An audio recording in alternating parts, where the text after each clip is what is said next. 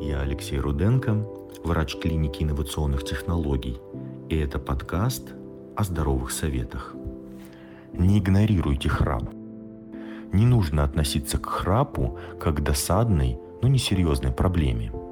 Он может быть симптомом весьма неприятного расстройства – апноэ.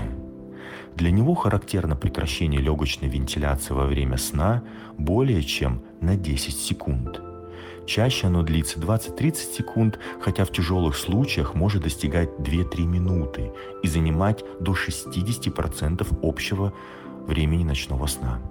Ученые установили, что существует связь между апноэ и гиперпноэ, а также сердечной недостаточностью.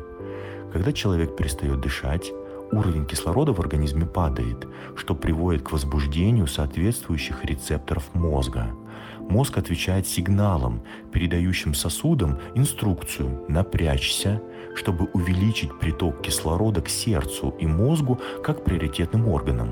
Таким образом, апноэ приводит к повышению давления.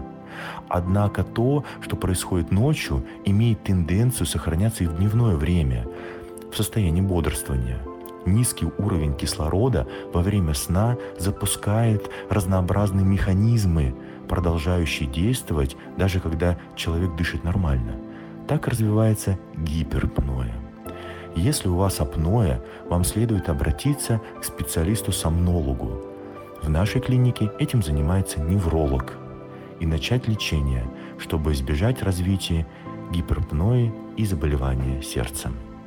Будьте здоровы! Ждем вас в клинике инновационных технологий.